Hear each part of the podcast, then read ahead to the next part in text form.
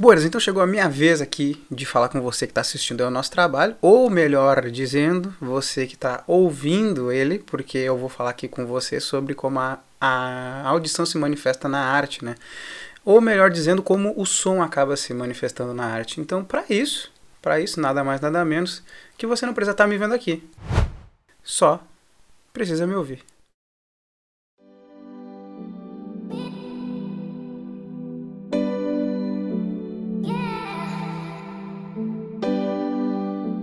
Então, o som se manifesta pela audição, obviamente, e essa experiência é capaz de manifestar diversas emoções através da nossa imaginação. Claro que quando ele é mesclado com algum tipo de arte visual, a imersão é aumentada em diversas milhões de vezes. Só que assim, o som é, e tudo que a gente ouve, é, seja barulho, pessoas falando, até mesmo a música, são eles que nos cercam, né, são expressões de vida, de energia e de um universo todo em vibração e em movimento ao nosso redor. E uma coisa interessante, tá? Uh, os cientistas eles nos ensinam que o som, na verdade, ele é o resultado de vibrações das coisas. Tudo que existe na natureza pode vibrar. E, e essas vibrações elas se propagam pelo ar ou por qualquer outro meio de condução e chegam aos nossos ouvidos e são transmitidas ao cérebro para que isso possa ser identificado. E é dessa forma que a nossa imaginação passa a interagir com o que a gente ouve a gente é transportado para o local que a gente está se conectando naquele momento, que a gente está ouvindo. E isso fica melhor exemplificado, talvez, quando a gente fale de radionovela. Pessoal que é, chegou a pegar aí, sabe do que, que eu tô falando, sobre como eram aquelas produções, né? Onde a gente tinha os atores ali interpretando nos microfones das rádios, com efeitos sonoros e tudo mais, e através da nossa imaginação a gente podia ver, estou falando isso entre aspas, tá? A gente podia ver a cena acontecendo na nossa mente, a gente imaginava aquela cena ali, eles, aquele diálogo, aquela, aquela coisa toda, aquela construção acontecendo dentro da gente, cara. E para ilustrar isso que eu tô dizendo, eu trouxe um trechinho de uma radionovela que foi ao ar nos Estados Unidos em 1938. 1938, mas ela tá dublada, tá? Eu achei uma versão dublada. E adapta o livro Guerra dos Mundos, que ele é um livro de 1898. E eu vou rodar ela. E depois eu vou explicar o porquê que eu tô rodando ela. Mas vocês vão entender, só para exemplificar os esquemas aí da, das produções sonoras e radionovelas. Virei minha cabeça para a janela e teria jurado que eu estava dormindo ou sonhando. Ah, sim. Vi uma espécie de risco esverdeado, então, pumba! Alguma coisa beijou o chão. Me jogou para fora da cadeira. Bem, o senhor se assustou muito, senhor Wilmus? Bem, eu, eu, eu não tenho muita certeza. Reconheço que eu, eu estava um tanto apalermado. Obrigado, senhor Wilmus. Muito obrigado. Quer que ele conte mais alguma coisa? Não, está bem assim. Isso aqui chega. Está bem, está bem. Senhoras e senhores, acabamos de ouvir o senhor Wilmus, proprietário da fazenda, onde caiu esta coisa. Gostaria de ser capaz de transmitir à atmosfera o ambiente desta coisa fantástica. Centenas de carros estão estacionados num ponto atrás de nós. A polícia está tentando bloquear a rodovia que conduz à fazenda, mas não adianta. Eles chegam de qualquer jeito. São faróis lançando enorme foco luminoso sobre o buraco em que o objeto está meio enterrado. Algumas pessoas mais ousadas se aventuram perto da beirada. Suas silhuetas se desenham contra o resplendor metálico. Espera, um homem quer tocar na coisa. Está tendo uma discussão com o policial. Ah, graças a Deus o policial vence.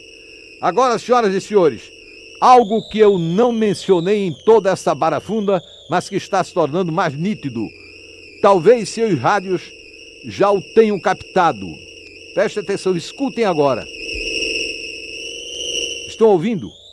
Murmurar que parece vir de dentro do objeto. Eu vou levar o microfone mais perto. Agora, aqui. Agora nós estamos afastados aproximadamente uns 8 metros. Podemos ouvir agora. Ah, professor Pearson. Sim, Sr. Phillips. Podemos esclarecer o significado desse barulho rascante dentro da coisa? Possivelmente o esfriamento desigual de sua superfície. Ah, compreendo. O senhor ainda acha que seja um meteoro? Não sei o que pensar. A cobertura de metal é positivamente extraterrestre, feita de metal não encontrado em nosso planeta. A fricção com a atmosfera da Terra costuma fazer buracos nos meteoros. A coisa é lisa e você pode ver sua forma cilíndrica. Espere, um minuto. está acontecendo algo. Senhoras e senhores, isto é assustador. A extremidade da coisa está começando a abrir. O topo está começando a rodar como um parafuso. A coisa deve ser oca. Coisa! Ele está desaparafusando! Voltem, voltem! Vejam! Quem sabe a homem está dentro tentando escapar! Para trás! Voltem, voltem! Por favor, voltem! Ela caiu! Caiu! A tampa se soltou! Cuidado! Fiquem afastados! Senhoras e senhores, esta é a coisa mais fantástica que eu já testemunhei. Um momento, um momento. Alguém sai engateando pela abertura de cima. Alguém ou, ou, ou, ou alguma coisa. Posso ver que de dentro do buraco negro. E bom, essa transmissão ela ocorreu como se fosse uma a programação normal daquela rádio. Mas assim, quem perdeu o início do programa dessa transmissão não pegou a informação de que era uma ficção.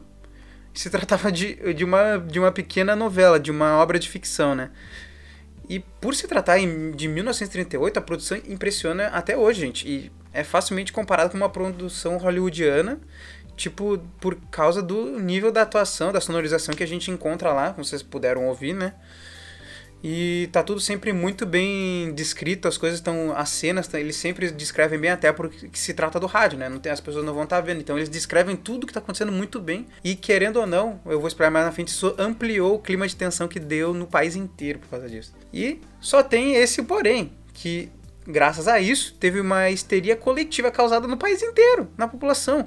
As pessoas se suicidaram, elas abandonaram as casas dela, delas com medo dos marcianos. E deu um grande problema para a emissora isso depois, mas é, esse programa ficou marcado para sempre na história de, de rádio, de produção e tudo. E essa é considerada o precursor da ficção científica como um todo. É essa produção aí. Eu vou deixar o link é, na apresentação para poder você poder acessar e poder estar tá ouvindo ela por inteira. Ela é bem extensa, então, mas vale a pena. Vale a pena todo o, investimento de tempo que você vai botar nela. É muito bom. E isso nada mais é do que uma grande demonstração do alcance do poder do rádio, como o som é capaz de provocar diversas emoções nas pessoas. Ou seja, nada mais é que uma grande demonstração de poder que o áudio, que o, o aquele contexto todo, a sonorização pode chegar. O que, que ela pode provocar? Isso também serve para o cenário de música. Eu estou dando um exemplo das radionovelas, mas posso falar de, é, se encaixa no mesmo contexto, pois é através daqueles arranjos musicais específicos que chegam os impulsos para o nosso cérebro e despertam essas emoções. Então, tudo que eu, que eu falando aqui, gente, serve tanto para produção de ficção quanto para música, tá? Embora não cite ambos ao mesmo tempo que nem eu tinha falado. Quando o som ele é aliado a imagens, a vídeos, a, entre outros, assim, a produção aumenta muito sua capacidade de imersão, dando uma experiência ainda maior para quem assiste. Podemos citar aqui dois exemplos que são excelentes, que é a música Bohemian Rhapsody do Queen.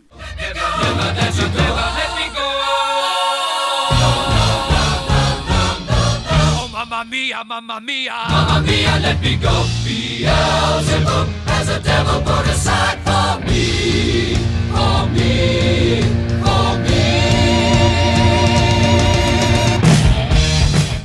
a cena dos portais e Vingadores Ultimato, que ela é mais recente, ela é de um ano atrás.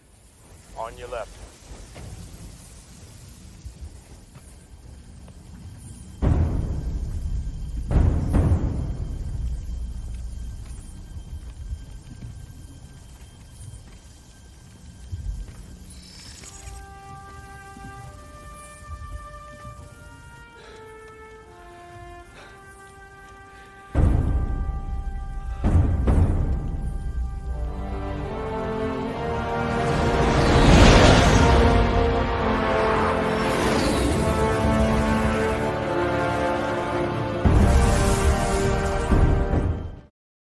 São produções que possuem uh, essas instâncias bem alinhadas, né? E provocam, e provocam reverberação até hoje. Elas são faladas até hoje. Bohemian Rhapsody é considerada uma das maiores músicas de rock de todos os tempos.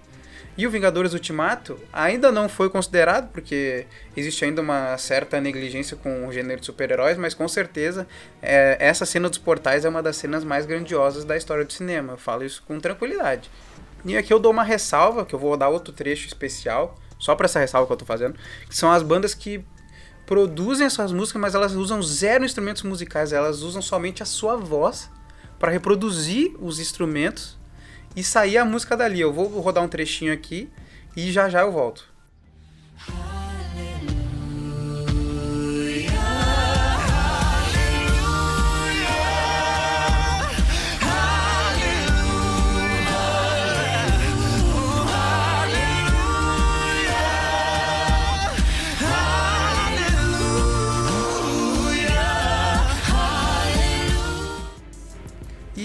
Com certeza é de se pensar que com a popularização dos podcasts eh, atualmente, as dramatizações sonoras elas têm voltado à tona. E assim, sim, em 1938 a imersão já era muito grande, como foi aquela, daquela imersão que as pessoas abandonaram suas casas, se mataram. Imagine hoje o que, que isso é, é capaz de alcançar. Se bem feito assim, se não, claro, tem que ter a transparência necessária, né? Eu acredito que é uma falha daquela transmissão que eles deviam ter botado, inserido mais algumas vezes, mas é claro que atrapalhou o andamento da história. Só que se, como eles não falaram que aquilo era uma ficção, causou um caos eh, generalizado na população e ocorreu isso, né? Uma, é uma tragédia, né? Praticamente com uma produção que era para que era para ser vista só com como um marco importante da história, só que ela fica com esse lado negativo preso a ela para sempre. Então, como eu estava falando, com essa popularização, imagine a dimensão que essas produções podem tomar hoje. A gente sabe, a gente sabe o som de muitas coisas hoje que a gente não tinha conhecimento talvez se a gente tivesse em 1938, como o som de uma espada, o som de um raio laser. A gente sabe quando a pessoa está andando pé por pé. A gente sabe quando ela está dando passos apressados. E claro, talvez o mais menosprezado som de todos, que é o silêncio. E por incrível que pareça, pessoal, o silêncio é um dos elementos sonoros, elementos fílmicos que agrega mais coisa, agrega mais valor a, a qualquer tipo de, de cena. Então, porque ele é impactante na no momento em que ele entrar, como vocês puderam ver aí que eu botei para vocês. Quando ele aparece, às vezes você não precisa explicar nada. Você só joga aquilo ali e deixa o silêncio. No caso do som, quando você põe o som, quando você tira o som, na verdade, né, quando você implementa esse silêncio, você fica esperando o que vem agora. A gente não sabe o que vem, a gente não está vendo. Então eu acredito que esse recurso funcione muito mais numa produção somente sonora do que do que fílmica, do que alguma coisa assim. E ao mesmo tempo que é angustiante, por isso que eu recomendo que você assista, assista não, né? Porque tem a, o pessoal construiu com imagens já o programa, né?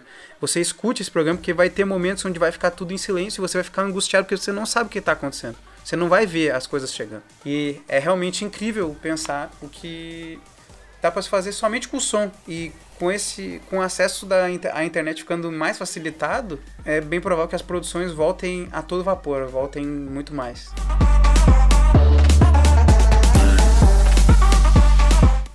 Então, se você gostou desse programa que eu fiz para vocês, eu, é um trabalho que eu fiz pra faculdade, que eu trouxe ele para cá também, porque eu senti que deu um. Ficou um negócio bem bacana, né? Eu me esmerei também, assim como nos outros programas para fazer, então eu decidi trazer ele para vocês, porque tá no meio que eu tô aqui, né? O meio do som e tal. Então segue o nosso podcast aí, tem uma playlist junto aqui, você pode escutar todos os outros programas que tem aqui, para ver se você gosta. Minha DM tá na, na descrição desse programa para você me mandar alguma coisa que faltou, para você sugerir algum tema, talvez para eu ouvir falar aqui, né? Se você estiver ouvindo por um lugar que dá para comentar, você pode comentar também. Pode deixar seu like.